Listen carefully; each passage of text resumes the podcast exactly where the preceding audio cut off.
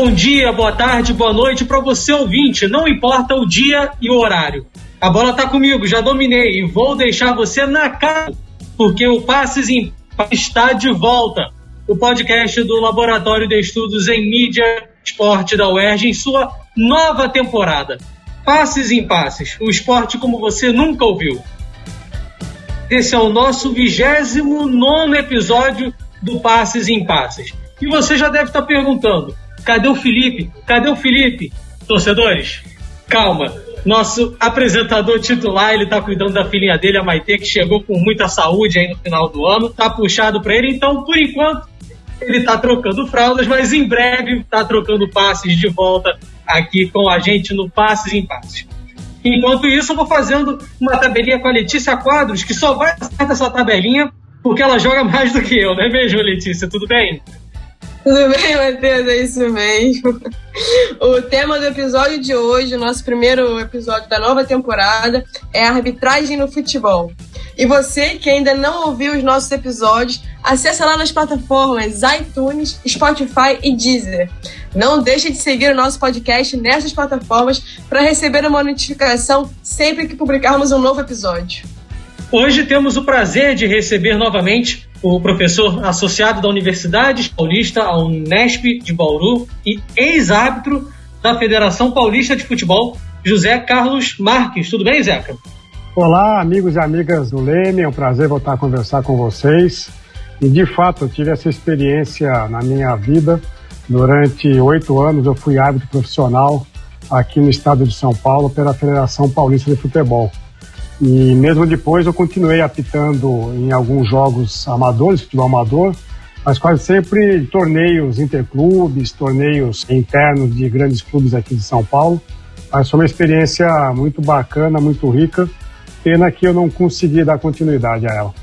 Muito bem, também estão com a gente nosso diretor Fausto Amaro, nosso editor Del Pereira, nossa produtora Marina Mantuano. Muito obrigado pela presença de todos aqui no nosso programa. Depois dessa preleção, hora de começar o jogo. Que atire a primeira pedra quem nunca xingou, se revoltou, disse coisas cabeludas a um juiz de futebol. É quase inevitável, torcedor, a desconfiança com o homem ou mulher, vamos deixar isso claro que elas estão ganhando espaço também, um homem ou mulher com o apito na mão e os cartões no bolso. Se ele ou ela passa sem ser notado no jogo, dizem que é um sinal de que a arbitragem foi boa. Porém, se após o término da partida ele é o assunto principal, é um sinal de que as polêmicas e as ofensas não acabarão tão cedo.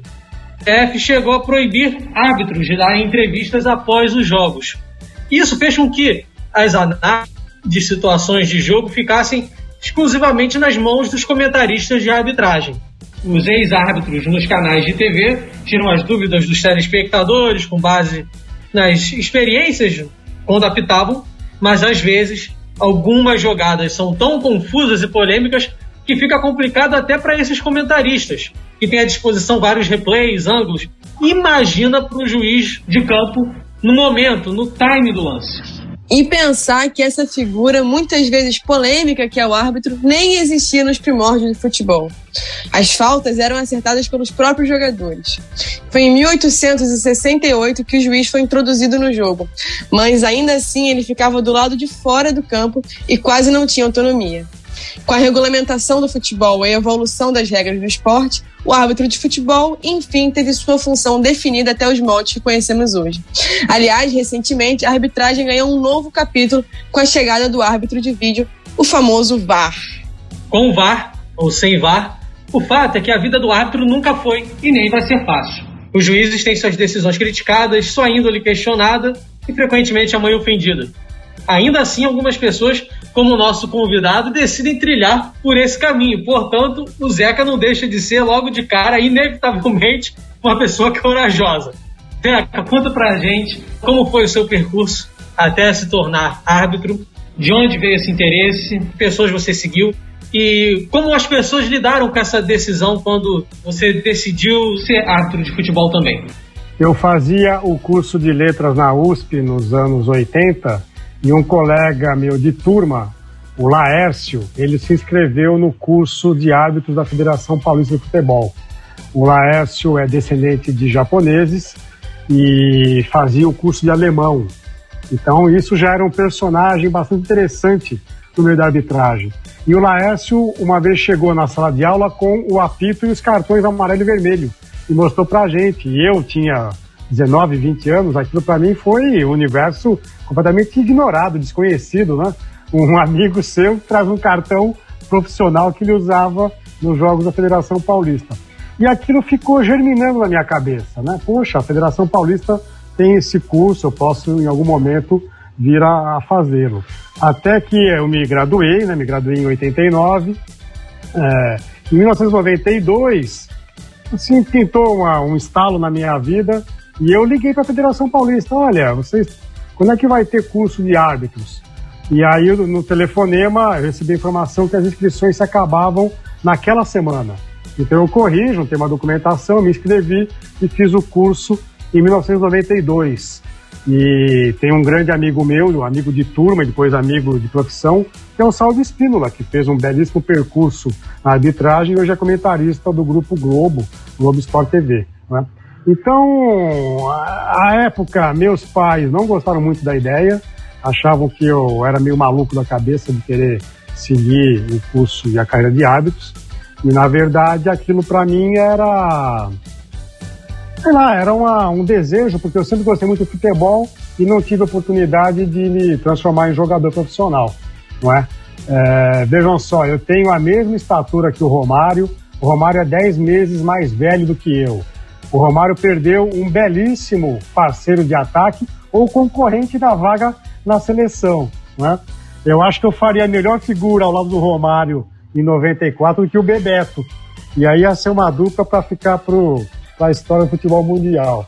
Como não pude enveredar como jogador, normalmente é essa piada que se faz, né? O árbitro é um jogador frustrado, então não conseguiu ser jogador, vai ficar com o apito na boca. Mas a minha mãe não gostou muito, meu pai nada, não gostou nada. À época eu namorava com a minha atual esposa, e quando eu tive a primeira aula, que se explicou mais ou menos o que era uma vida e um cotidiano de hábitos, eu acabei a aula, saí com ela para comer uma pizza numa sexta-feira. Ela ficou indignada, né? Nós éramos noivos à época, ela quase rompeu o noivado quando soube que eu ia ter que ficar vários finais de semana fora de casa, perder Dia das Mães, Dia dos Pais, Páscoa, aniversários. E foi mais ou menos com isso que eu convivi durante os é, sete, oito anos que eu atuei profissionalmente. Né? Mas foi mais ou menos isso. Foi um estalo na minha vida, muito em função desse meu amigo de turma, o Laércio, Laércio Fukui. E, ah, e uma particularidade interessante do Laércio. Ele foi uma oportunidade de ser árbitro assistente naqueles campeonatos de Masters que o Luciano do Vale promovia na TV Bandeirantes. Na época era Bandeirantes, hoje é Band. E era aquele torneio de seleções, né? Itália. E ele foi é, trabalhar num jogo no Pacaembu com transmissão do Silvio Luiz. Quando o Silvio Luiz percebeu que o, o árbitro assistente era japonês, de origem oriental, e tinha feito curso de alemão na USP, esse foi o moto da transmissão. O bandeirinha japonês que falava alemão num jogo, sei lá se é da Itália, da Inglaterra, e essa foi a piada da transmissão o tempo todo. Né? O bandeirinha japonês, com todo respeito aqui a japoneses, né? mas de origem oriental, e ficou marcado para mim. O Laércio terminou a carreira assim que eu entrei, então nós nem pudemos conviver, porque quando eu comecei a atuar, ele já tinha parado. Quem nunca, né, teve um amigo com essas ideias aí que dá uns estalos meio loucos, né, para dar uma movimentada na vida, né? Agora, é, muita gente, né, critica os juízes de futebol, né, mas poucos sabem como o ofício é tratado no Brasil. A profissão, né, árbitro, é regulamentada desde 2013 aqui no Brasil, mas não é uma profissão com carteira de trabalho assinada. O pagamento é feito por jogo, o que faz com que a maioria tenha uma segunda profissão para que possa se manter. Um exemplo é o Marcelo de Lima Henrique, árbitro do Rio de Janeiro, que também é fuzileiro naval, ou o Ricardo Marques Ribeiro, que é árbitro de Minas Gerais e assessor jurídico. É, além disso, o valor muda de acordo com o campeonato né, e a importância do campeonato. Né? Então, jogos da Série A valem mais do que os jogos da Série B. As confederações da Argentina e de boa parte dos países europeus estão entre as poucas que firmam vínculo com os profissionais de arbitragem. Então, Zeca, na sua opinião, o que, que falta para que a profissão ofereça mais estabilidade aos árbitros, como ocorre em outras federações? Você acha que essa medida de formação de vínculo com carteira assinada seria benéfica não só para os árbitros, mas também para a profissionalização da profissão? Bom, seria o ideal que houvesse um vínculo, nem que fosse mínimo, entre os árbitros e as federações, confederações, né? É, para que eles tivessem pelo menos alguma estabilidade e apoio profissional. Porque vejam, o árbitro hoje ele faz o treinamento físico em conta própria, se ele quiser contratar um profissional de contrato e paga do bolso. Ele não tem apoio é, de fisioterapia, de nutrição, não tem apoio psicológico, não tem sequer um treinamento para discussão de regras. Isso acontece sempre nas pré-temporadas, mas durante o campeonato, só em, em situações muito extraordinárias, que os árbitros participam de algum tipo de workshop para discutir é, lances de jogo pontuais. O que, que, se diz com relação a, a uma crítica a, essa, a esse vínculo? É que os árbitros ficariam muito reféns dos interesses das entidades que, aos quais ele está vinculado. Então, se a gente acha que clubes grandes hoje, como o Corinthians e o Flamengo, são sempre beneficiados pela arbitragem, imagine se um árbitro com um vínculo formal, com uma entidade qualquer, é, tivesse um erro no jogo desses clubes favorável erro ao Corinthians ou Flamengo. Quer dizer, isso faria com que houvesse um grande questionamento. E qual que é o grande problema? Quando eu era árbitro da Federação Paulista de Futebol, é, eu não tinha nenhum vínculo nem de pagamento, porque a federação, para evitar é, problemas trabalhistas com a Justiça do Trabalho, ela exigia uma carta feita de próprio punho em que eu dizia que estava prestando um serviço aos clubes filiados à federação. Tanto que o pagamento de arbitragem eram feitos pelos clubes, não era pela federação. Eu recebia cheque, às vezes, do presidente, do conselheiro, do diretor do clube. A federação nunca me deu um tostão. Por quê? Porque esse pagamento da taxa de arbitragem era feito pelos clubes. E acho que isso é um erro. A federação, no caso de São Paulo, no caso em nível nacional a CBF, deveria assumir isso, ter um registro em carteira, até para se precaver das questões trabalhistas, e ter um, ordenado mínimo para que os árbitros pudessem ter mínimas condições de poder contar com essa estrutura profissional que hoje os clubes da Série A e diria que até os da Série B têm o tempo todo né? fisioterapeuta, massagista, preparador físico, nutricionista, psicólogo em alguns casos. É, os árbitros não têm. E aí o problema é que para poder prestar serviço para os clubes, os árbitros têm que ter um vínculo profissional. Na minha época, pelo menos, era, era exigido isso. Se eu estivesse, por acaso, desempregado, talvez eu não pudesse manter o vínculo de prestação de serviço. Então, é muito complicado para um funcionário de uma empresa multinacional, por exemplo, imaginem, um gerente de contas numa multinacional. Como é que ele vai conciliar o trabalho de árbitro com o trabalho profissional? É por isso que a maior parte dos hábitos que vingaram, né, que podem se dedicar à atividade, são profissionais liberais ou são microempresários, são donos do seu próprio negócio, é, muitos, em alguns casos, é, ligados às forças policiais, à polícia militar, alguns do exército, e tem uma certa maleabilidade de horários para poderem se dedicar à carreira. Então a questão ela é urgente, cada vez mais é preciso esse preparo e eu diria que é necessário que haja uma discussão a cada rodada para que os árbitros possam discutir, estabelecer critérios mínimos com relação aos lances dos jogos que aconteceram no final de semana e na semana anterior. Sem isso, é difícil haver uma, é, um maior critério uniforme para tomar decisões. E com o VAR, a situação ficou mais complicada ainda, porque agora a gente tem que elevar isso à, à segunda potência, porque também quem lida com o VAR tem que ter esse acompanhamento, esse preparo e esse vínculo que hoje no Brasil não existe. Essa proibição dos árbitros né, da, da CBF de darem entrevistas antes, após os jogos, né, foi chamada por muitos de lei da mordaça, pois feria a transparência, enfim. Aí eu vou resgatar uma, uma entrevista ao programa de rádio 98 Esportes do árbitro Igor Benevenuto. Ele disse que seria bom se as falas pós-jogo fossem permitidas para esclarecer essas dúvidas. Mas aí ouvindo o outro lado, né? O ex-árbitro, atual chefe da comissão de arbitragem da CBF, Leonardo Gaciba, disse, por sua vez, que o grande problema da entrevista, o árbitro vai explicar determinado lance ali no calor do momento. E aí, diante dessa sua experiência, Zé, como você acredita que Vamos supor, as entrevistas são autorizadas, eles respondem os questionamentos e dúvidas dos árbitros. Imaginando isso, poderia dar certo ia facilitar a comunicação ou daria mais confusão? Eu acho que é imperioso que haja uma declaração, uma satisfação da arbitragem após um jogo, mas acho que quem deve fazer isso não é o árbitro que acabou de ficar ali é, 90 minutos dentro de campo. Tem que haver, por parte da CBF, um porta-voz, é, pode ser o próprio Gaciba, o presidente da comissão de arbitragem atualmente. Então eu acho que ele tem que conversar com o árbitro e ele ser o porta-voz da compreensão da regra, da explicação do porquê que foi tomada a decisão A ou a decisão B e ser transparente e dizer, na minha avaliação, essa decisão não foi a mais acertada. Não é? Agora, pedir para o árbitro, depois de um jogo em que ele sabe que pode ter errado e cometido um equívoco grandioso, que ele venha a público, né? ainda mais com é, a imprensa que a gente tem hoje, que não poupa e não tem, às vezes, princípios éticos para levantar algumas questões. Eu acho que é muito complicado. Ele vai estar no calor da partida, ele vai estar no ambiente que não é o dele, o ambiente do clube, do estádio, né?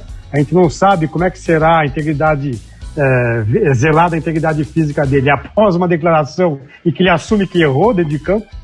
Então eu acho que depois que o árbitro saiu, foi embora, foi pro hotel, foi pro aeroporto, o Leonardo Gaciba tem que fazer. E olha, isso daria uma audiência fantástica para os canais televisivos, especialmente os canais fechados. É, declarações do presidente da arbitragem após a rodada de hoje.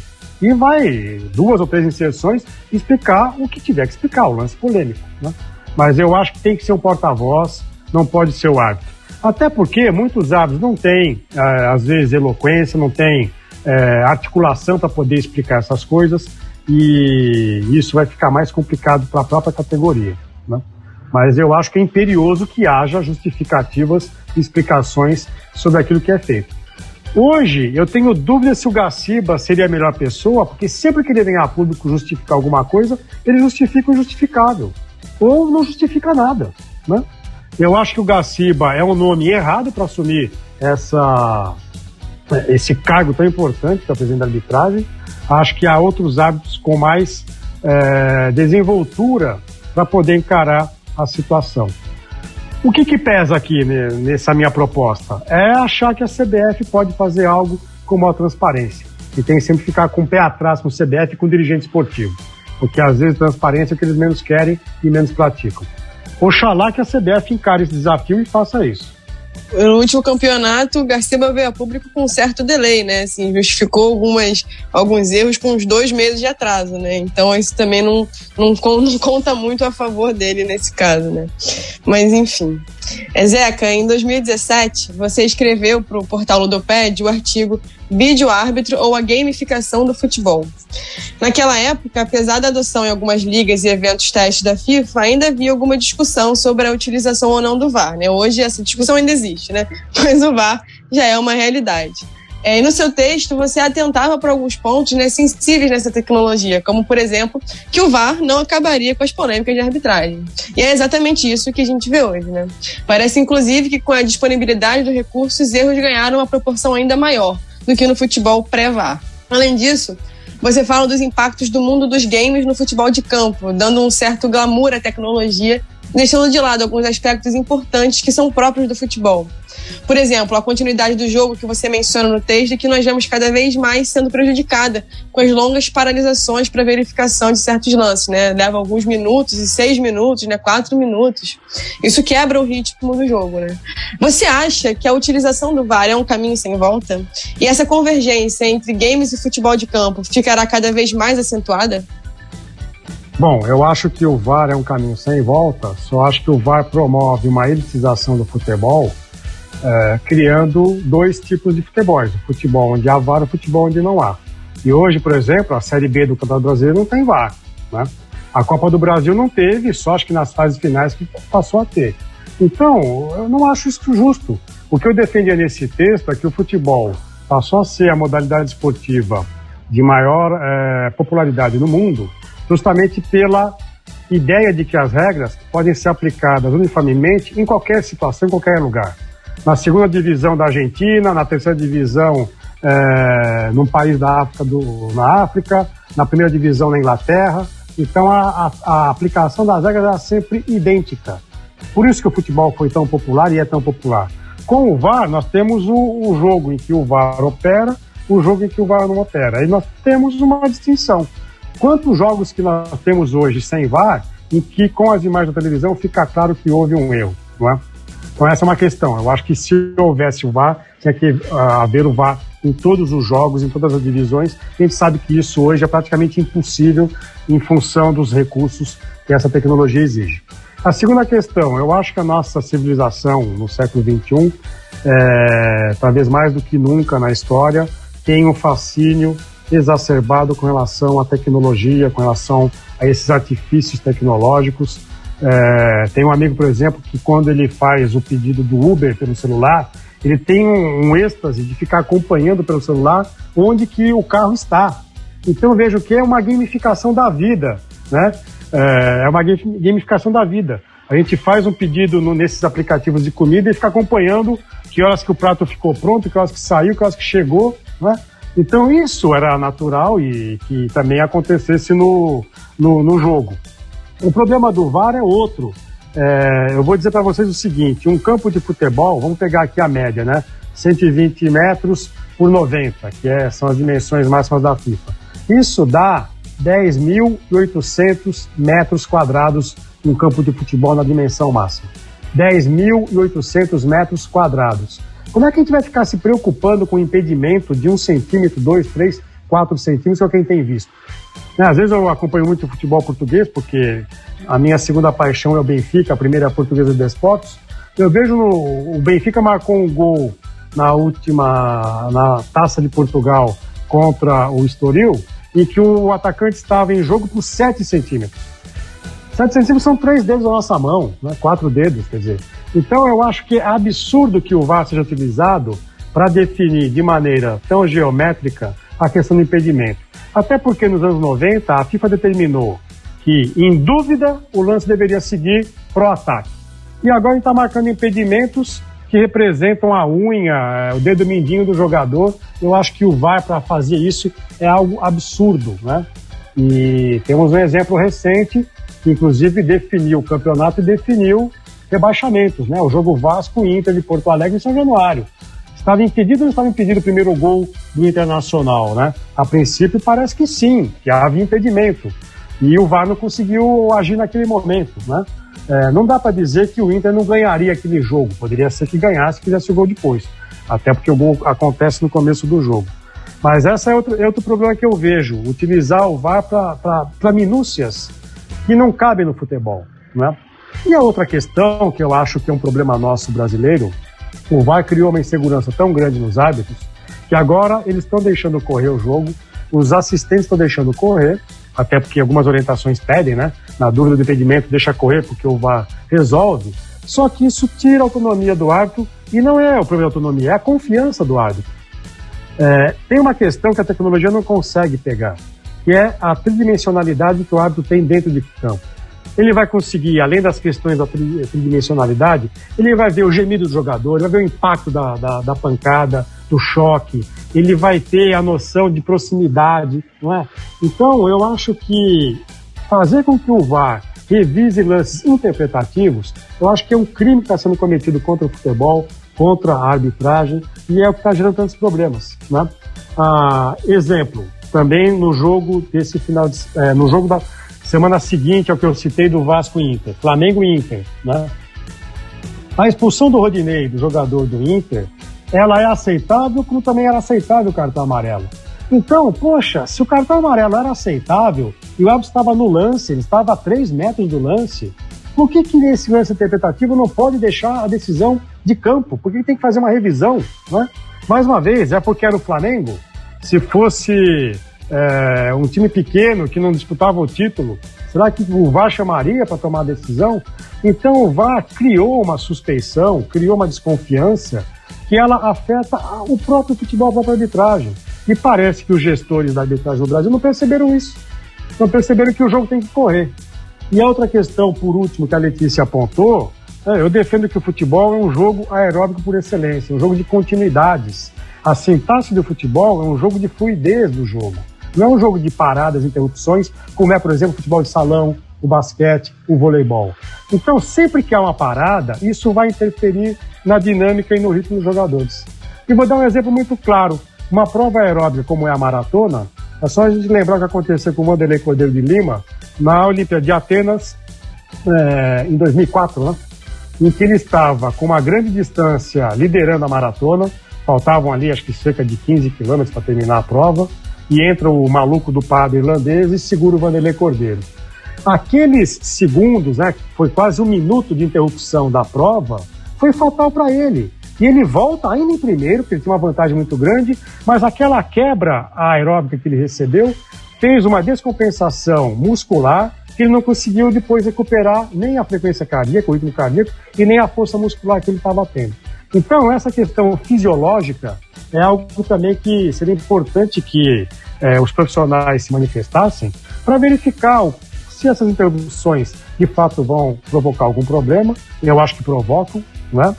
É, e evitar que haja tantas interrupções. Às vezes eu converso com alguns colegas que talvez o futebol pudesse adotar a ideia de que o VAR vai entrar em ação quando um clube solicitar que o VAR seja acionado. E não quando o VAR define para o árbitro, olha, tem que rever o lance aqui. Vamos deixar que os clubes se manifestem e talvez criar um limite, dois pedidos de VAR por tempo. Ou seja, cada equipe teria dois pedidos no, no primeiro tempo e dois no segundo. Se não usasse, tudo bem, deixava para lá, não usou. Né? Agora, o VAR ter que interferir para corrigir coisas de jogo, eu acho que é um problema muito grande. Eu acho que isso mata a arbitragem, mata a credibilidade do, do árbitro. Realmente o, o VAR trouxe essa, esses impasses e essas contradições, e, e, você falou uma coisa, Zeca, que eu acho é, muito interessante, porque uh, o modelo do futebol americano, mesmo sendo um esporte com uma dinâmica totalmente diferente, em relação ao uso do árbitro de vídeo, ele tem isso, né? Porque tem uma série de pedidos, quantidade de pedidos que poderiam podem ser feitos pelo time dependendo do tempo do jogo né, período do jogo, são quatro períodos, e ainda a comunicação é direta com o estádio, com o sistema de som do estádio.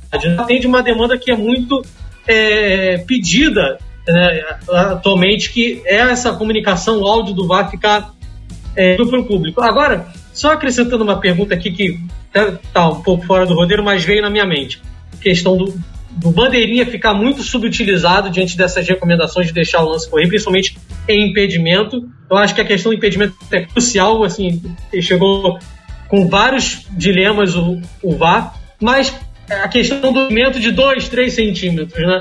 Se por um lado é, é essa precisão que só o videogame trouxe e acabou incutindo na cultura da gente, por outro lado, a regra não deixa de estar certa. Impedimento de 2 centímetros é impedimento de dois metros é impedimento. Como fica a regra nesse sentido, Zeca? A regra vai ter que mudar de alguma forma se a gente não quiser mais ter impedimentos de dois centímetros. Como é que fica? Pensou sobre ah. isso? O que, que você acha? Antes de você responder, Zeca, deixa eu só complementar e fazer um contraponto com o Matheus e aí você. Porque impedimento é impedimento, mas o VAR também né, veio para corrigir erros claros, né? Que é uma discussão que está tendo na Premier League, que alguns impedimentos não são erros claros. Então, que não deveria ser a utilização do VAR não deveria entrar nesses casos, né? Então, só jogando aí mais uma, só jogando mais um pouco de pimenta na discussão, aí a bola tá toda com você, Zeca. Olha, eu concordo que se está um centímetro, um milímetro é impedido, é impedimento.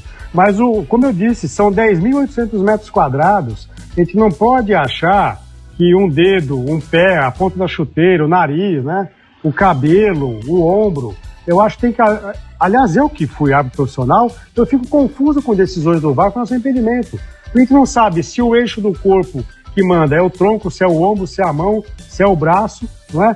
Então eu acho que deveria haver, de forma didática, inclusive, uma melhor explicação. O que, que conta? Né? O corpo dele tem que estar projetado, tem que estar para trás, com o pé na frente.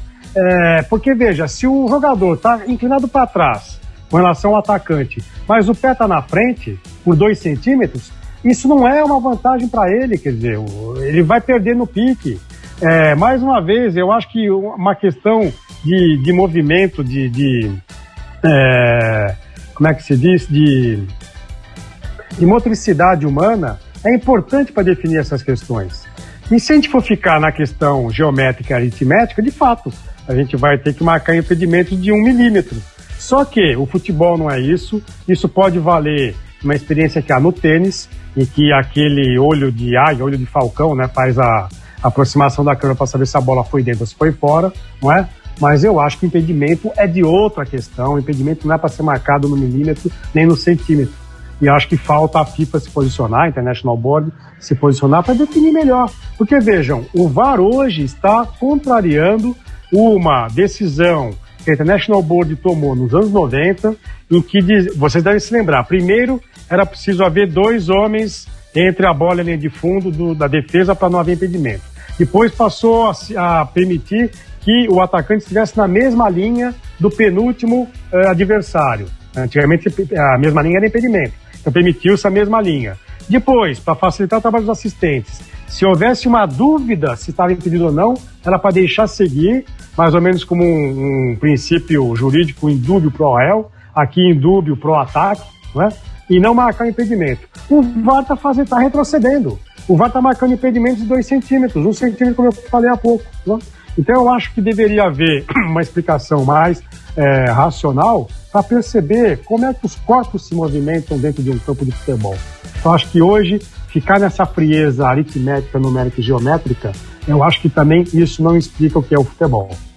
É, realmente, é dois centímetros, é, muito acho que convencer alguém de que essa vantagem é uma vantagem, né? Que dois centímetros é uma vantagem, acho que é meio difícil. Agora, diante de tudo isso, Zeca, vamos levar para o lado da, da mídia esportiva. Uh, eu que já trabalhei diretamente com isso, ainda mais em rádio, que tem um viés ainda mais popular ainda de suscitar essas discussões. Como você vê a atuação da imprensa em relação à arbitragem e com esse fenômeno do VAR? De forma clara, você ouve muita besteira, vê muita besteira nos programas, coisa assim, meu, é que ele está falando isso? É, Matheus, só uma última questão com relação ao VAR. Algo que também sempre me causou confusão é quem opera a, a tecnologia, quem opera o aparelho. Porque um frame a mais ou um frame a menos decidem se houve impedimento ou não. E isso nem sempre fica Exato. claro também. Né? Exato. Nem sempre fica claro. Por exemplo, no jogo já citado Vasco e Inter, o Inter veio com uma imagem contrária à imagem das câmeras de transmissão é, e paralisou ali o lance, mostrando que o jogador deles não estava impedido. Só que eu acho que ele foram uns quatro frames antes da jogada da bola sair do pé do jogador, né? Então tem que sincronizar a hora que a bola sai, que é passada, com a posição do, do, do atacante. Então isso também influencia muito. E mais uma vez, o VAR pode ser manipulado dependendo do interesse, se houver, de favorecer ou desfavorecer a equipe que está no ataque. Então é mais uma suspeição que existe aí com o VAR. Né? É, com relação ainda a esse jogo Vasco Inter, né, é, falando aqui com a comunidade carioca vascaína, por que, que o Vasco não coloca as cabines de transmissão de televisão do outro lado, para que eles fiquem na sombra? Porque as câmeras de televisão em São João ficam contra o sol, né? elas ficam no lado da arquibancada onde bate sol. Então é óbvio que vai estar sempre com problema de visibilidade e de muita luminosidade. Né?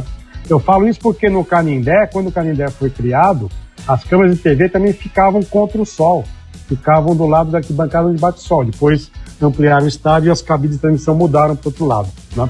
Bom, com relação à imprensa, você citou bem. Normalmente, alguns repórteres de rádio, quando havia o rádio AM ainda, né, eles queriam ser muito populares e, e sempre tinham uma adesão com o clube é, da cidade a qual eles pertenciam.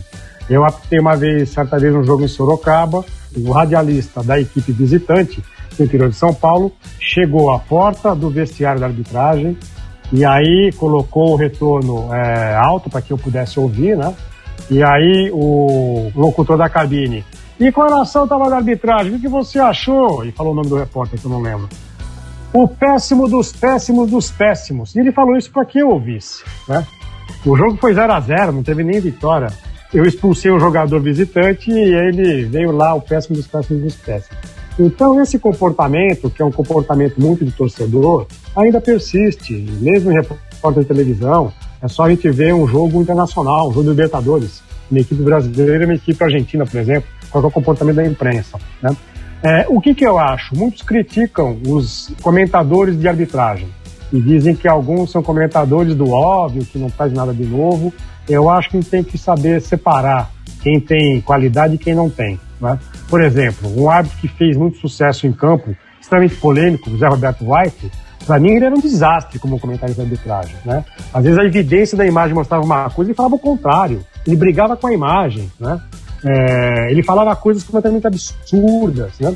E eu acho que o Arnaldo César Coelho, com todos os é, é, as ressalvas que a gente possa ter ao trabalho dele, ele criou um jeito bonachão, engraçado, divertido, é, às vezes sempre sendo é, zoado pelos seus companheiros, como Galvão Bueno, Casagrande, é, as pessoas sempre brincavam muito com o Arnaldo. Eu acho que ele criou uma visão de explicar a arbitragem de maneira muito, é, às vezes, didática, que é o que faltava, porque muitos jornalistas desconhecem a regra. Né?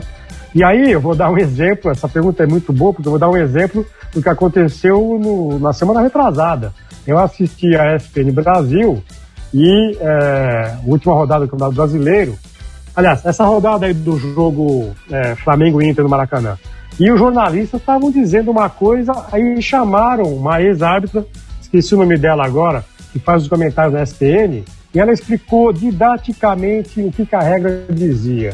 E aí os jornalistas tiveram que voltar atrás e ter que refazer o seu raciocínio, a sua argumentação, porque eles viram que havia uma ponderação técnica, racional de leitor da regra. E qual que é o problema? Vamos, vocês podem fazer essa enquete. Quantos jornalistas esportivos hoje têm um livro de regras em casa, ou já fizeram um curso de arbitragem, ou já leram as regras que estão disponíveis no site da CBF, no site da FIFA. Né? Pouquíssimos conhecem a regra, pouquíssimos sabem é, minúcias da regra. Né? Então, os árbitros é, que comentam, ex-árbitros que comentam hoje na televisão, eu acho que, na média, faz um serviço muito interessante. É, quando eles não querem ficar protegendo muito o árbitro e conseguem explorar as dificuldades do jogo, é, os problemas que há em tomadas de decisão, eu acho que eles complementam e acrescentam muito a transmissão. É, uma matéria realizada pelo programa de rádio Universidade da Bola, da UFMG, mostrou que os árbitros de futebol estão sujeitos aos sintomas da síndrome de burnout, né? que se caracteriza pela exposição a altos níveis de estresse emocional e psicológico e pela constante pressão por um desempenho impecável. A matéria mostrou, entretanto, que o nível de percepção dos árbitros sobre esses sintomas é baixo. E aí, Zé, eu queria saber se você conhece algum colega né, de profissão que tenha passado por isso, né, por esse estresse. E se você acha também que a constante exposição a, esse, a esses as ofensas, essa pressão, né, é o que faz a percepção ser menor. Esticando mais uma pergunta, é, o sistema também, né, essa, essa pressão, né, o sistema de, de, de punição dos árbitros em geral, ele é você, quem, o árbitro da Série A que erra, geralmente ele, ele é rebaixado, né, para a série para apitar a série B, né? E aí a gente tem dois problemas. Um é que você dá um, um peso diferente para cada série do campeonato, né? O árbitro não é digno de, de apitar a série A, mas ele serve para a série B. E outro, como é que isso impacta no árbitro, né? Assim, se isso vocês discutem sobre isso, porque isso também deve gerar um impacto em vocês, né? Se vocês recebem algum algum algum apoio, né? De alguma, você já disse que não recebe, né? Mas se isso assim, se vocês, enfim, né? Conversam sobre isso. É, infelizmente, na minha época, não sei se a CDF tem isso hoje, mas não havia apoio psicológico nenhum e a arbitragem era uma máquina de moer gente, né? Até porque a classe é muito desunida, né? É, uma vez a Federação Paulista teve uma decisão que não agradou a arbitragem e alguns árbitros quiseram fazer um movimento de greve para não atuar na rodada do Campeonato Paulista daquele final de semana, né? E nomes é, bastante sonantes da arbitragem, isso no, no final dos anos 80. O que, que aconteceu? Né? Um monte de árbitro foi à porta da Federação Paulista dizer: olha, se o fulano recusa essa escala, eu vou no lugar dele. Então a arbitragem é completamente desunida, até porque existe também uma competição entre os árbitros. Né? Quem está na Série B quer ir para a Série A, quer ganhar o escudo da FIFA, e as vagas são muito poucas. Depois que está na FIFA, quer apitar uma Copa do Mundo. Né? E a gente sabe que existe também muita influência de CBF, de dirigentes, na escolha dos árbitros que vão a uma Copa do Mundo.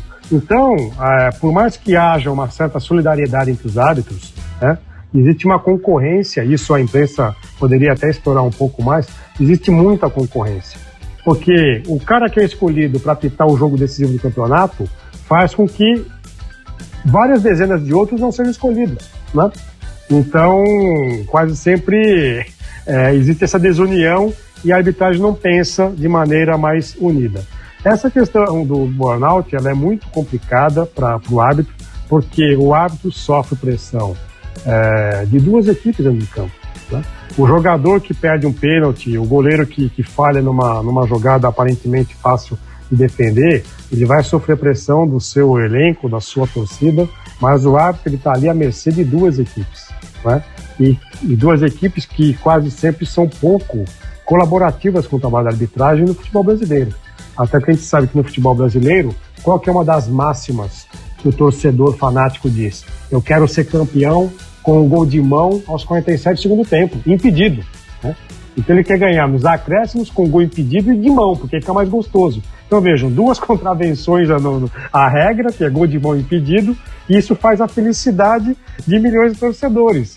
É, então a arbitragem é sempre muito complicada, muito pesada, e quando o árbitro volta para casa, no dia seguinte ele vai encarar o seu trabalho é, ordinário, trabalho convencional. Ele não vai para o clube como vai o jogador, né? Para poder conversar com seus colegas. Olha, eu errei ontem, peço desculpas, né? Ou então, eu não, eu não errei, vocês que se dane, eu estou certo. O árbitro vai para sua vida, né? E não tem com quem possa partilhar essas experiências.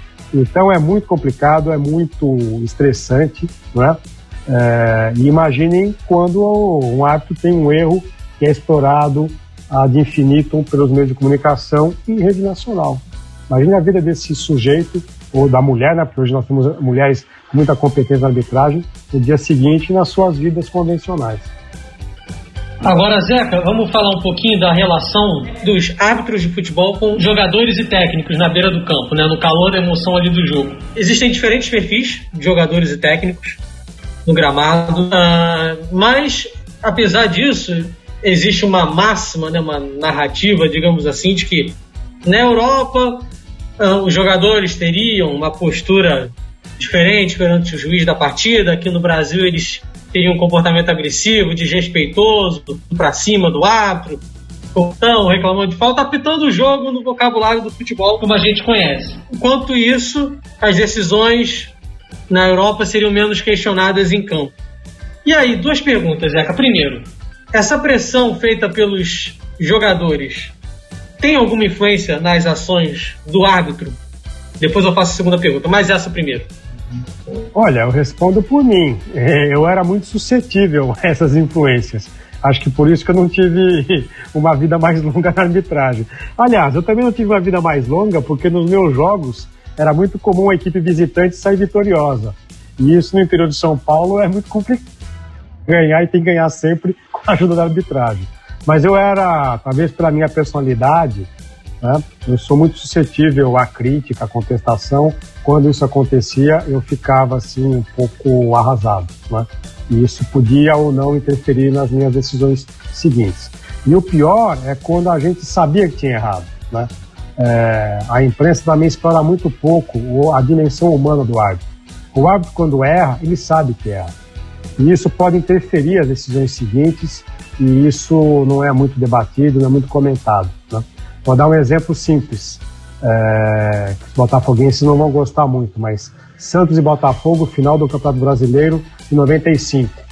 O Túlio Maravilha faz um gol em completo impedimento, que nem precisava de VAR para anotar naquele dia. Né? O, o Botafogo faz 1 a 0 e o Santos precisava ganhar para ser campeão, né?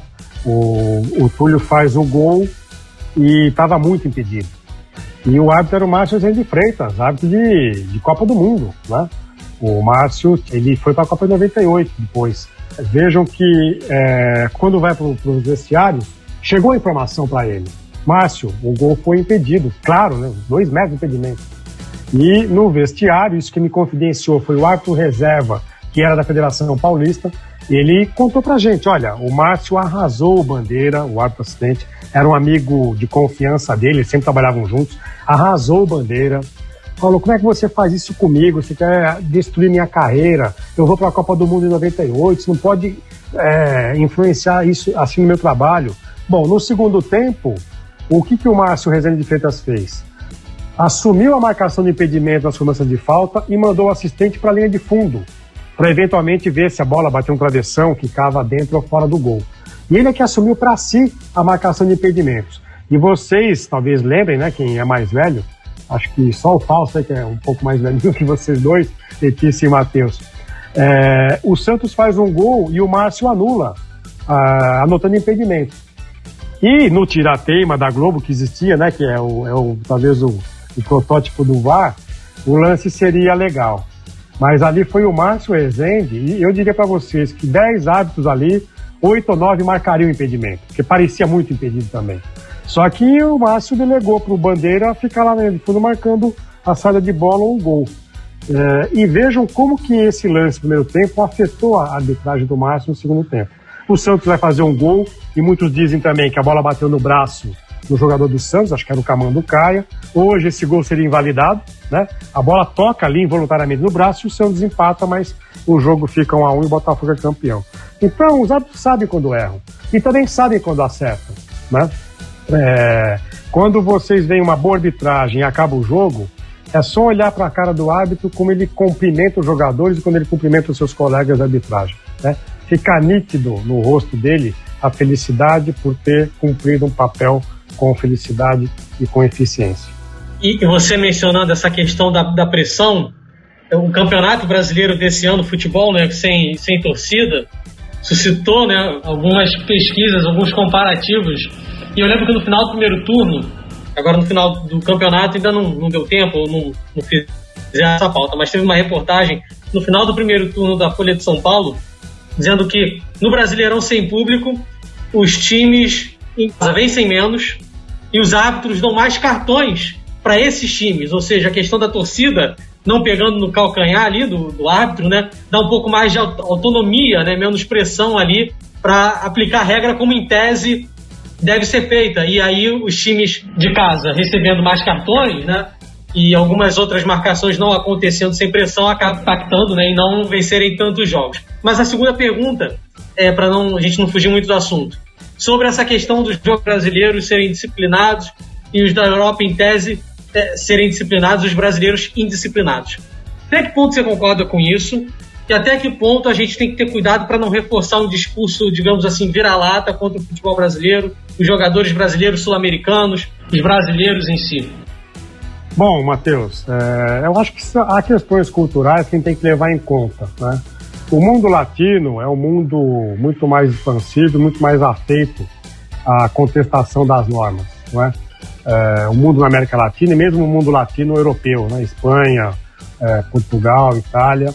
E o mundo anglo-saxão é um, um mundo um pouco mais normativo, um pouco mais de obediência a normas. Então, vejam, quase sempre esses casos que envolvem uma certa desobediência, uma indisciplina, uma indisciplina do jogador, quase sempre envolve jogadores latinos, né? Sejam eles brasileiros, é, franceses, às vezes, italianos, portugueses. Aliás, em Portugal esse debate é muito grande, né? Acham que o jogador português é sempre o jogador que vai tentar ludibriar a arbitragem. Vejam só, Portugal comenta isso, né? Imagina o que não deve falar em alguns lugares sobre o jogador brasileiro. Mas isso faz parte desse ethos né, nosso, que é o ethos da malandragem. A malandragem é um elemento cultural nosso que é muito valorizado. Valorizado na música, valorizado no cinema, valorizado no teatro, né? É... Mais uma vez eu volto àquilo que eu disse: o torcedor quer ganhar com gol de mão impedido no final do jogo. E isso eu acho que é impensável sair da boca de um inglês no alemão. Né? Imagina que eles vão dizer que quero ganhar com gol é, é, inválido no final do jogo. Eles querem ganhar é com. Ganharam uma Copa do Mundo assim, os ingleses, né? Mesmo assim. é, mas aí tem mais a ver com uma, uma influência, eu acho, é, de cima do que dos próprios jogadores ingleses. Né? A Inglaterra depois teve uh, o troco quando faz um gol na Alemanha na Copa de. Foi 2010, né? 2010, eu acho. Acho que foi 2010, foi antes, foi antes do Brasil, né? É, e muitos dizem que o VAR só apareceu. O VAR não, aquela tecnologia do, da bola entrar no gol ou não, só apareceu na Copa 2014 por causa da reclamação dos ingleses em 2010. Mas eu acho que há questões culturais, inclusive uma questão cultural que é muita marcação de faltas no Brasil e o jogo um pouco mais fluido no campeonato alemão, no campeonato inglês, não é? é, nessas ligas em que os árbitros não marcam tantas faltas. Aqui, um, um, pequeno esbarrão, um encostão no jogador, o jogador já se atira e já acha que, que quebrou a perna, quebrou a costela. O grande exemplo e o grande arquétipo disso hoje é o Neymar. Né? Veja um papelão, como ficou a imagem dele na Copa da Rússia em 2018. E vejam que é, no futebol inglês, um jogador que faz muita simulação de faltas e que dribla muito, ele é vaiado pela, pela própria torcida, pela sua torcida. Isso não é valorizado lá. Eles um jogador que fica driblando como o Neymar, que dribla na lateral do campo, no, no meio de campo. Né? É, um jogador como o Pelé, que driblava de maneira vertical em direção ao gol, jamais seria vaiado, ele está jogando o jogo. Né? A gente tem vários lances do Pelé em que ele toma um sarrafo, uma butinada na canela, ele continua, ele não cai, e vai para frente e faz o gol. Então, eu acho que essas questões que envolvem etos culturais é que estão por detrás de como que a arbitragem se comporta também com relação ao jogo. E como nós temos muitos jogadores nossos e latino-americanos que vão para o exterior jogar, isso fica mais flagrante nesse choque cultural. Agora, acho que o jogador argentino, em média, consegue se acostumar mais com essa arbitragem mais fluida na Europa do que o jogador brasileiro. Tanto que alguns não conseguem se adaptar e não têm sucesso. Né? Mas eu diria que são questões culturais que envolvem também comportamentos sociais dessas é, sociedades nas suas vidas fora do jogo.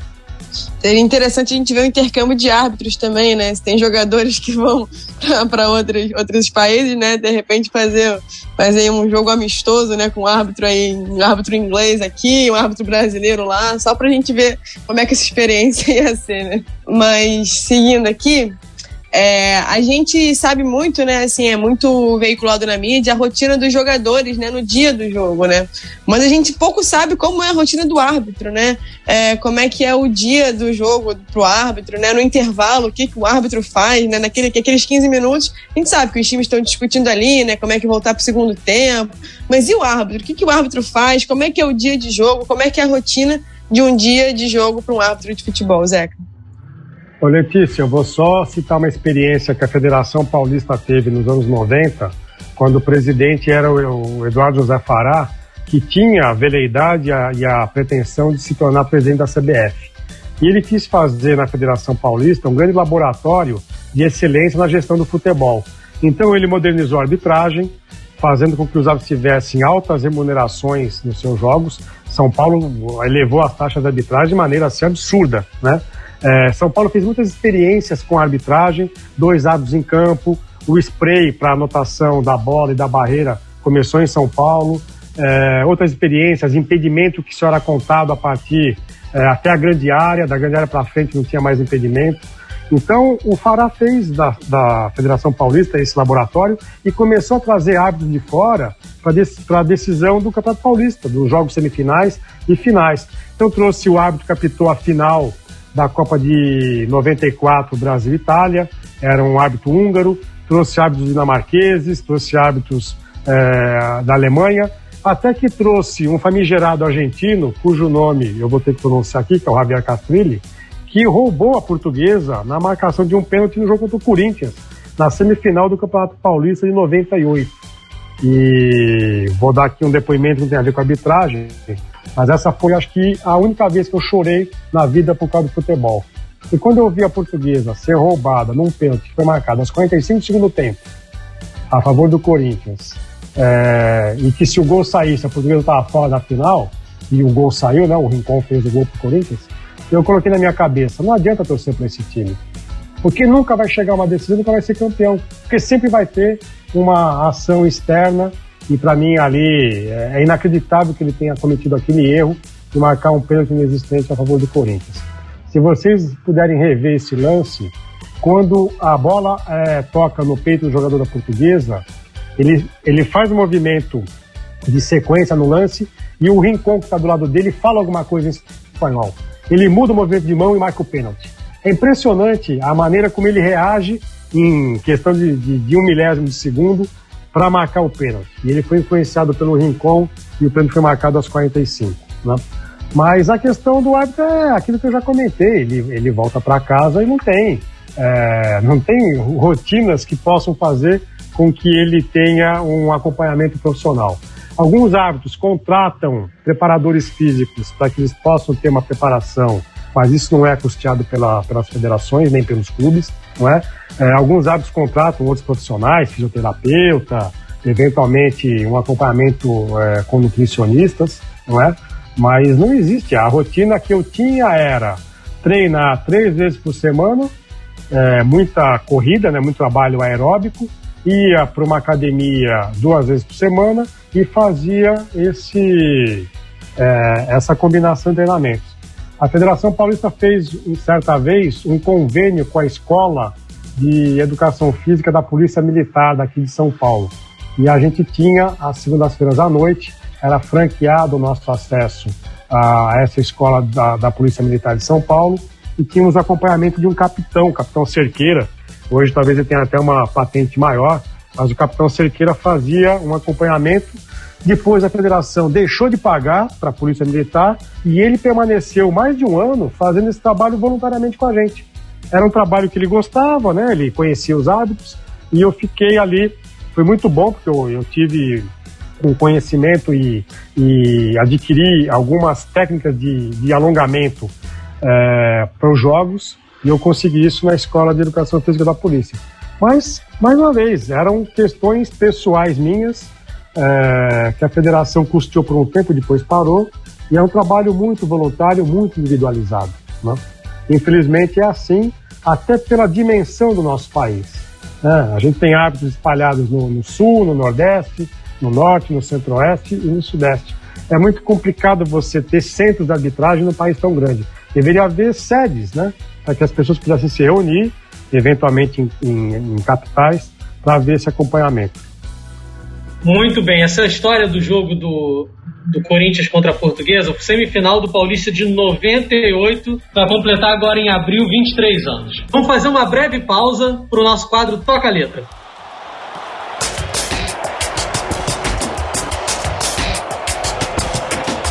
Música de hoje é E o Juiz Apitou, uma canção que retrata a aflição de um torcedor durante uma partida de futebol, que só termina com o apito final do ato e selando a derrota do seu time. Essa é a história da canção.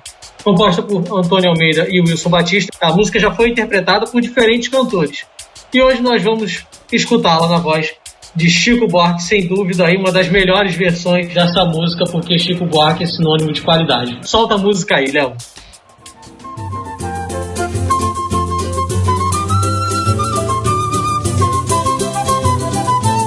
Eu tiro o domingo para descansar, mas não descansei, que louco fui eu. Regressei do futebol, todo queimado de sol. O Flamengo perdeu pro Botafogo. Amanhã vou trabalhar. Meu patrão é vascaíno e de mim vai zombar. Eu tiro o domingo para descansar, mas não descansei, que louco fui eu. Regressei do futebol, todo queimado de sol. O Flamengo perdeu pro Botafogo. Amanhã vou trabalhar. Meu patrão é vascaíno e de mim vai zombar. Foram 90 minutos que eu torci como louco até ficar rouco. Nandinho passa Zizinho, Zizinho serve a perigo e preparou pra chutar. Aí o juiz apitou o tempo regulamentar, que azar.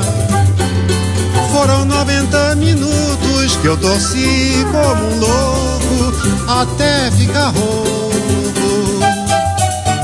Tandinho passa Zizinho, Zizinho serve a pirino e preparou pra chutar. Aí o juiz apitou o tempo regulamentar. Que azar, eu tiro o domingo para descansar. Mas não descansei, que louco fui eu. Uma das máximas do futebol é o jogo só acaba quando termina. E quem determina esse momento é justamente o juiz do jogo. Assim que soa o apito final, os torcedores podem enfim comemorar a vitória ou como personagem da música cantada pelo Chico Buarque agora há pouco, sofrer pela derrota. E além da alegria, da tristeza, o apito final pode trazer outros sentimentos, de aflição, de raiva, de alívio.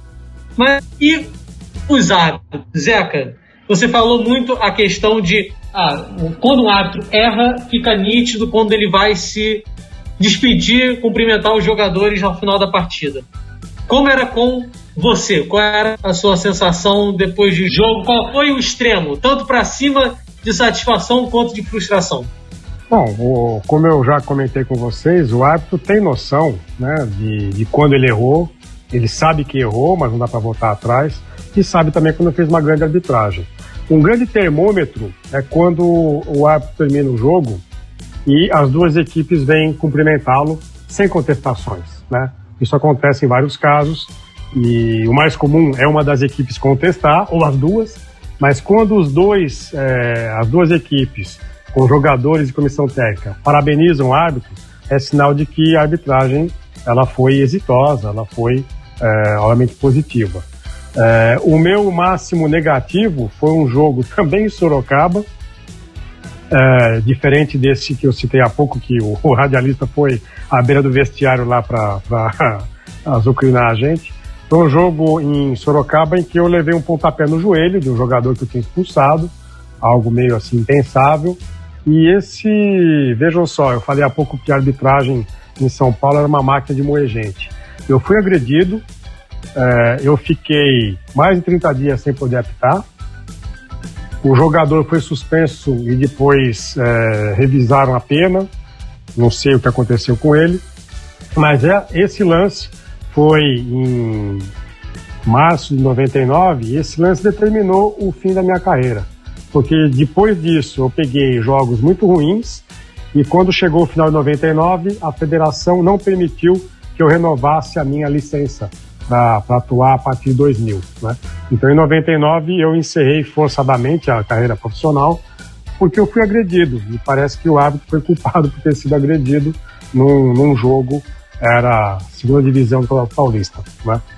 Então, esse foi o meu pior momento, porque eu tive que sair do estádio, fui a, a, a delegacia da cidade, aí disseram que eu tinha que passar pelo IML, eu voltei para São Paulo, fui no ML de São Paulo, fiz um exame de corpo de delito. É, o meu joelho ficou com hematoma, não é?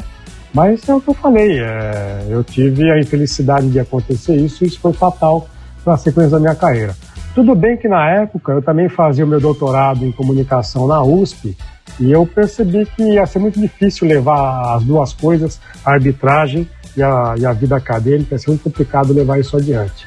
Mas aqui uma particularidade, eu entrei para academia, né? A minha, o meu sonho quando eu fiz o curso de árbitro era ser o árbitro da Copa, que nem o Arnaldo César Coelho. Final da Copa eu queria apitar.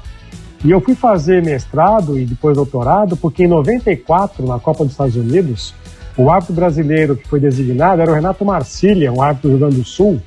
E no dia que saiu a nomeação dele para ir para a Copa, o Jornal Nacional da Globo fez uma matéria com ele. Aí dizia, Renato Marcília, acho que é formado em administração de empresas, com pós-graduação em não sei o quê. Eu pensei assim, poxa, eu sou graduado, eu preciso fazer pós-graduação, porque senão eu não vou ser chamado pela FIFA para uma Copa. Então eu me matriculei no mestrado na PUC de São Paulo, é, no, ano, no mesmo ano, em 94, que eu fui fazer o mestrado, e de lá para cá a minha vida ficou mais virada para o lado acadêmico e, como eu disse, em 99 tive que paralisar a carreira profissional. O jogo que me deu muita felicidade foi um jogo na cidade de Birigui, que fica próximo a Araçatuba, é, no estado de São Paulo. O time da cidade é o Bandeirante, Bandeirante Jaboticabal. Eu disse para vocês que quase sempre nos meus jogos o visitante ganhava. Esse jogo foi 3 a 1 para o Jaboticabal, o time visitante mas o time da casa perde um pênalti com um minuto. Com um minuto de jogo eu dei um pênalti pro time da casa e com 20 do primeiro tempo eu expulsei um jogador do time visitante. Né? Então o, o, time da casa, o Bandeirante, não podia reclamar a arbitragem. Marquei um pênalti, desperdiçaram, expulsei o jogador adversário e mesmo assim eles perdem 3 a 1 e é o que eu comentei com vocês. Acabou o jogo, as duas equipes vieram parabenizar pela arbitragem, eu tive uma das melhores notas minhas, né, isso foi em 1998. Mas foram dois momentos para destacar aqui, de acordo com a pergunta que o Matheus me fez. A gente teve um caso também, né, agora no Campeonato Brasileiro, no jogo Santos e Atlético Mineiro, em que o assistente, né, o Rodrigo Henrique Correia, né, marcou um impedimento, né, Aí o VAR validou o impedimento, é, é confirmou que ele estava certo, ele comemorou, né? Assim, então acho que é um pouco isso que você está falando. É, é, dá para sentir, né? Quando o árbitro é, deve dar uma descarga de alívio muito grande também, né? Assim, pô, graças a Deus, né? Fiz a coisa certa, que bom, né? Então, só citando aí um caso, né, que também é recente, né? E que combina aí com o que você está falando. Ô Letícia, deixa eu falar duas coisas então, né? Eu já disse qual é a minha paixão clubística, é o Benfica de Portugal e a Portuguesa de Desportos de São Paulo. Eu apitei três ou quatro jogos da Portuguesa no time de aspirantes. Nunca apitei o profissional da Portuguesa, né? E a Portuguesa nunca perdeu os meus jogos, né? Ou ganhou ou empatou. Mas eu tive sempre uma atuação muito cuidadosa e para vocês terem ideia, eu expulsei por duas vezes o Rodrigo Fabre, o jogador que fez muito nome na Portuguesa, depois foi para o Real Madrid, Salvo engano, jogou no Rio de Janeiro, jogou no Flamengo, não sei. Acho que chegou a jogar no jogou, Flamengo. Jogou, jogou. Então o Rodrigo Fábio foi expulso duas vezes por mim e teve um lance semelhante ao que a Letícia citou. O jogador da Portuguesa, era aspirantes portuguesa e a América de Rio Preto. Ele dribla o goleiro e joga a bola pro gol da intermediária. O goleiro saiu, ele driblou e jogou a bola pro gol. E um zagueiro do América corre, dá um carrinho e consegue tirar a bola não sei se dentro ou fora do, do gol. Eu não tinha condições técnicas, visuais de saber se a bola entrou ou não. Confiei no meu assistente, o assistente não validou o gol, né? Não havia VAR, era um jogo de aspirantes, era uma preliminar do jogo português e América. Mas vejam, eu não dei um gol a favor da portuguesa, confiei no meu assistente e fiquei feliz, né? Que, que acho que ele acertou. Mas vejam, a arbitragem tem essas coisas, é um, é um é trabalho de equipe. Não dá para um árbitro apenas cuidar, como eu disse há pouco, dos 10.800 metros quadrados de um campo. Né? E eu achava que a arbitragem cresceria muito se tivesse uma arbitragem com dois ou três árbitros de campo repetisse uma movimentação que o basquete faz. O basquete tem três árbitros que fazem uma espécie de tripé que é circular e eles conseguem pegar todos os lances que acontecem numa quadra. Acho que uma arbitragem com três árbitros ou dois, né, que rodasse o campo todo e não ficasse só um com cada metade do campo, que é a experiência que houve em São Paulo, eu acho que poderia resolver muitos lances de, de área, para saber se foi pênalti ou não, porque aí nós teríamos uma visão de 360 graus. Um árbitro mais próximo da linha de fundo, um árbitro mais próximo da intermediária, teríamos uma visão de 360 graus, coisa que hoje nós não temos, né? Mas foi só para citar para a Letícia que eu vibrei quando um gol da portuguesa não foi validado, porque eu achei que o Bandeirinha estava certo e eu confiei nele. difícil essa situação, difícil. Esse é o 29 episódio do Passos em Passos, o esporte como você nunca ouviu. Compartilhe o programa com seus amigos, ajude a gente a fazer esse podcast. E tem alguma sugestão de pauta, de pergunta? Entra lá no arroba no Facebook, no Instagram, converse com a gente. E aí agora a gente chega no nosso quadro, o Leme Cast Clube, que é a hora de você, ouvinte que acompanha o Passos em Passos, participar do programa. A gente abre agora a caixa de perguntas, a gente escolhe a seguinte. Letícia, faz a pergunta aí. Primeiro agradecer, né, a todos os nossos ouvintes aí que mandaram também as perguntas, né? Algumas foram contempladas durante o programa, como a do arroba Jonathan SM25 ou do Corleone underline 011. É, a gente não tem como fazer todas por causa do tempo, né? Então a gente escolheu aqui a da arroba Souza Raquelo, é, que ela pergunta assim, Zeca. Muito se cobra quando uma árbitra ou bandeirinha erram, mas hoje um dos melhores quadros nacionais é a Edna Alves. Somente hoje, dia 3 de 3 de 2021, né, que foi quando ela enviou essa pergunta pra gente, é que uma mulher apitará, né, apitou um clássico da categoria masculina, que foi o Palmeiras e Corinthians pela, pelo Campeonato Paulista. Sei que os problemas presentes no futebol são reflexos dos problemas sociais. Mas como podemos diminuir o machismo com relação às mulheres que fazem parte das equipes de arbitragem? Há alguma medida prática a ser tomada? Essa é a pergunta da Raquel Souza. Eu acho que a Edna é uma brilhante árbitra de futebol, muito competente, muito séria, né? Ela tem uma estatura pequena, mas mesmo assim ela se impõe. E acho que até pelo nome dela, de ser uma árbitra que já apitou competições FIFA internacionais, ela tem respeito. E isso, os meus colegas de arbitragem, que eram da FIFA, eles diziam, eles chegavam num jogo no interior de São Paulo, o escudo já falava mais alto. Eles eram respeitados por terem um escudo FIFA. Então acho que isso ajuda muito e óbvio, ela conquistou o escudo pela competência dela. Eu diria que tem esse marco de ter estado um derby paulista, que é o Palmeiras, é Corinthians e Palmeiras, mas a árbitra Sandra Regina já tinha apitado São Paulo e Corinthians também. Né? Então não é a primeira árbitra que apita um clássico no futebol é, paulista. Agora, o grande problema é o que aconteceu com aquela assistente. É, me ajudem aí, que foi condenada pelo Botafogo num jogo no Maracanã, da Copa do Brasil. Foi a Ana Paula. Ana Paula Oliveira, exatamente. Acho Ana que foi Paula. A Figueirense o jogo. Isso. Final da Copa do Brasil, 2007. Isso. Eu diria para vocês que a Ana Paula Oliveira, para mim, foi a árbitra assistente mais competente que eu vi dentro de campo. Ela tinha um índice de acerto assombroso, não é?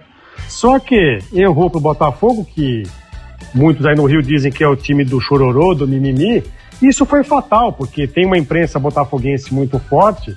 E aí, para responder o que a nossa é, ouvinte perguntou e a Letícia leu, aí estava presente flagrante o machismo em tirar a Ana Paula de Oliveira de circulação, porque aquele jogo foi fatal. Assim como eu encerrei a minha carreira com aquele jogo em Sorocaba e depois não tive mais protagonismo nenhum, ela também padeceu é, de um erro que para mim era um erro absolutamente normal, aceitável, porque era muito difícil o lance que ela teve que decidir, não é?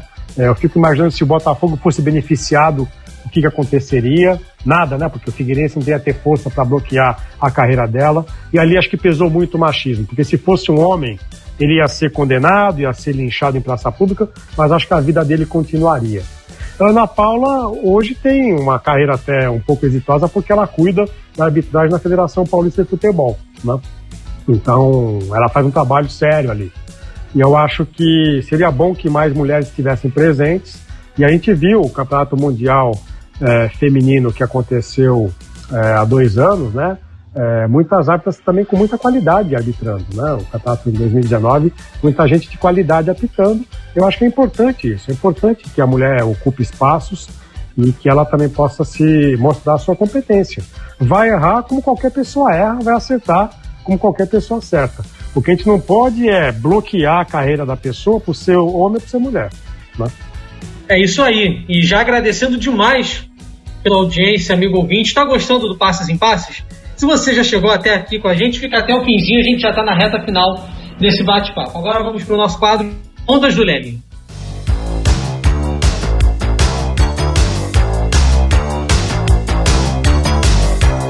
No quadro Ondas do Leme, a gente sempre faz indicação de livros, séries e filmes que vão auxiliar você a conhecer mais o assunto que a gente está debatendo. Você está gostando desse papo aqui sobre esse tema da arbitragem? Então, se você quiser ter mais leitura sobre isso, algum, algum filme para acompanhar mais histórias sobre a arbitragem. Vou pedir ao Zé, que, olha, eu acho que essa é uma missão difícil, Zé, que eu não conheço muitos artigos nem muitos, muitas produções audiovisuais voltadas para a arbitragem. Conhece alguma? Tem alguma para indicar para gente? Eu vou indicar um conto que não é sobre arbitragem, mas fala sobre futebol e que vai lembrar algo que a gente comentou há pouco, né? O conto chama-se Abril no Rio, em 1970. É um conto do Rubem Fonseca. Para mim, até é, ele faleceu recentemente, né? Faleceu em 2020. Para mim era o autor brasileiro vivo até 2020. Para mim o mais brilhante dos prosadores é, no Brasil até 2020. Ele publicou esse conto, Abril no Rio, 1970, no livro Feliz Ano Novo, que foi publicado em 1975.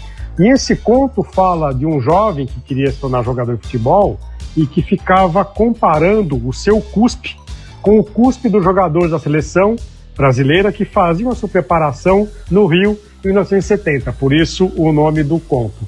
E ele vai comparar o cuspe do Gerson, o cuspe do Jairzinho, e a cena que conclui o, o conto, ela lembra muito a pergunta que vocês me fizeram, o que, que a gente percebia quando acabava o jogo. Eu não vou dar muito spoiler, mas enfim, ele, o conto relata quando acaba o treinamento da seleção, a sensação que esse personagem tem de ver aquele campo vazio com as pessoas indo embora. Então é um conto belíssimo, é, como inúmeros contos do Rubem Fonseca. Fica aqui uma dica, porque tem essa atmosfera do fim do jogo e acho que vale muito para a arbitragem. Eu sentia muito isso. Quando eu li esse conto, eu me sentia ali representado com as sensações que eu tinha ao acabar um jogo. Com relação a filme, tem uma dica mais óbvia, que é o filme Boleiros, Era Uma Vez o Futebol, do Hugo Giorgetti. Esse filme foi lançado em 1998, às vésperas da Copa da França. É um filme composto por seis episódios. Um dos epi são é, ex-jogadores, ex-árbitros, que se reúnem num bar e ficam contando histórias. Contam seis casos.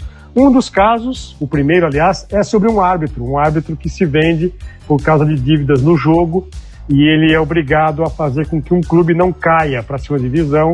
E se vocês viram, se vocês não viram, é, uma, é o Otávio Augusto que faz o árbitro nesse filme. É uma cena hilariante. Aqui eu vou ter que dar spoiler, me desculpem. Ele marca um pênalti que não existe para o time que não podia cair. O jogador bate duas vezes, perde, ele manda voltar três vezes esse pênalti, até que o pênalti seja. é, o gol seja anotado e ele se livra do, das dívidas que ele tinha, faz o seu acerto de contas. E esse é só um episódio, tem outros episódios que também vão aparecer ali, outras questões do futebol. Fica a dica, boleiros do Hugo Giorgetti. Nosso programa está quase no fim, mas antes a gente ainda tem o último quadro, que é o jogo da vida.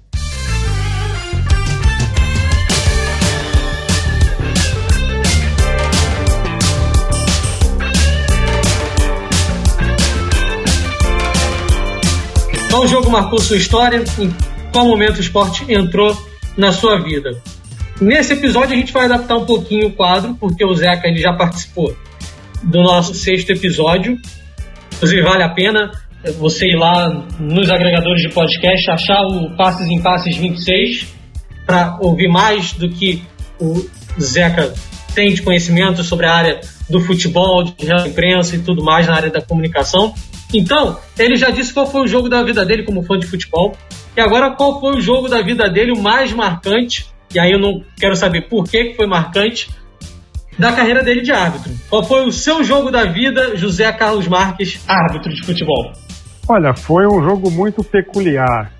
Foi São Paulo e Corinthians, futebol de mulheres, no estádio do Ibirapuera, no estádio Ícaro de Castro Melo, é, numa manhã de domingo, com transmissão ao vivo da TV Bandeirantes, com locução de Luciano do Vale e comentários de Mauro Betti. Eu fui árbitro desse jogo, e o jogo reunia a base da seleção brasileira, que tinha sido medalhista na Olimpíada de Atlanta. Então, São Paulo tinha a Cici, Kátia Silene, é, acho que a Formiga até fazia parte desse elenco, e o Corinthians também tinha duas ou três jogadoras que eram titulares da seleção brasileira. E uma peculiaridade, no banco do Corinthians havia a Milene Domingues, que depois se casou com o Ronaldo Fenômeno, era a menina das embaixadinhas, e no banco do São Paulo havia a Cléo Brandão, que era uma jornalista da, da, da Band e que depois também tinha feito um ensaio para a revista Playboy. Então me deu muito prazer apitar esse jogo, porque eu estava diante da base da seleção brasileira de futebol feminino, futebol de mulheres. O jogo foi 2 a 1 um para São Paulo, um belíssimo jogo e as jogadoras tiveram um comportamento assim muito respeitoso comigo, né? E trataram assim com muito eh, cuidado, de maneira muito educada. Elas não eram educadas entre elas, porque entre elas era um xingamento às vezes assim bastante chulo, né? Coisa de jogo. Mas comigo tiveram um comportamento assim que eu fiquei pensando, poxa, se todo jogo de homens fosse assim, todo árbitro estaria de campo endeusado ao final de cada partida. Mas foi uma partida muito especial por essas peculiaridades, transmissão ao vivo pela TV aberta, com o Vale, né? E um jogo que me deu muito prazer de apitar, porque foi uma experiência nova. Nunca tinha apitado equipes femininas jogando futebol profissional. Ergue o braço, aponta o centro de campo, é o final de jogo no Passes em Passes. Muito obrigado, amiga e amigo ouvinte. Muito obrigado, Zeca, né, por estar participando novamente, né? Foi uma aula de arbitragem, esse tema que é tão polêmico, né? Então, muito, muito obrigada. E você que está ouvindo a gente, né, compartilha esse episódio com seus amigos, envia seus comentários pra gente, leia o nosso blog comunicacãoesporte.com e segue as páginas do Leme no Instagram e no Facebook. É só procurar pelo arroba.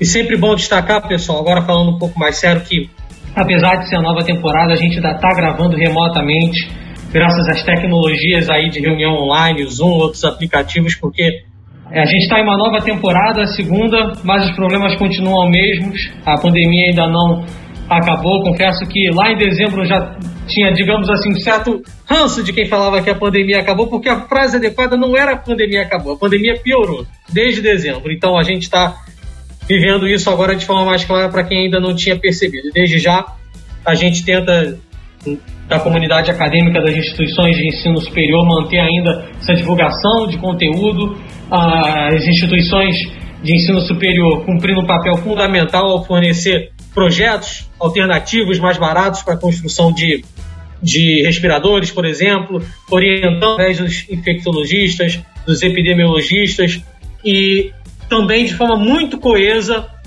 batendo o pé, dizendo que era importante ainda não retomar as aulas presenciais, é difícil fazer de forma online.